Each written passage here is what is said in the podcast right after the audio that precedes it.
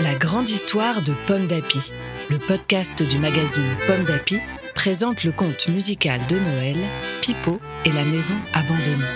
À écouter jour après jour avec les enfants jusqu'au 24 décembre.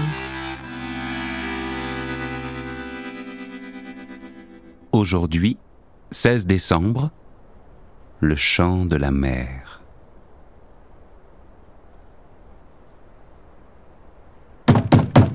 Au matin, des coups violents résonnent contre la porte. Pipo sort prudemment et découvre une femme en larmes. Je cherche mon mari. Il n'est pas rentré cette nuit. J'ai peur que la tempête l'ait emporté. Aussitôt, Martin s'écrie Louisa Tout va bien, je suis là. La femme se jette dans ses bras. Pipo a le cœur chaviré par tant d'amour. Après ces retrouvailles, il est temps de réparer les dégâts causés par la tempête. Alors Pipo, Martin et Louisa rangent, balayent, rafistolent. La maison fredonne, heureuse de toutes ces attentions.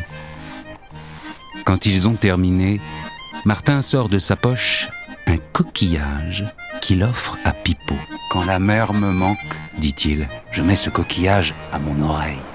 Alors, j'entends la musique de l'océan. Ensemble, Pipo et Martin coincent le coquillage dans un trou de la maison. Pipo a perdu son instrument, mais il a rencontré de nouveaux amis. La vie est ainsi.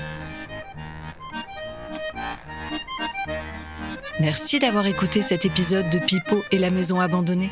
Ce conte musical du magazine Pomme d'Api a été écrit par Marine Gérald, Marie-Pascale Nicolas Cocagne et Marianne Olivier. Mis en musique par Vincent Carenzi et lu par Pierre-François Garel. Rendez-vous demain pour la suite. Pomme d'api, c'est bon d'être un enfant. Un podcast Bayard Jeunesse.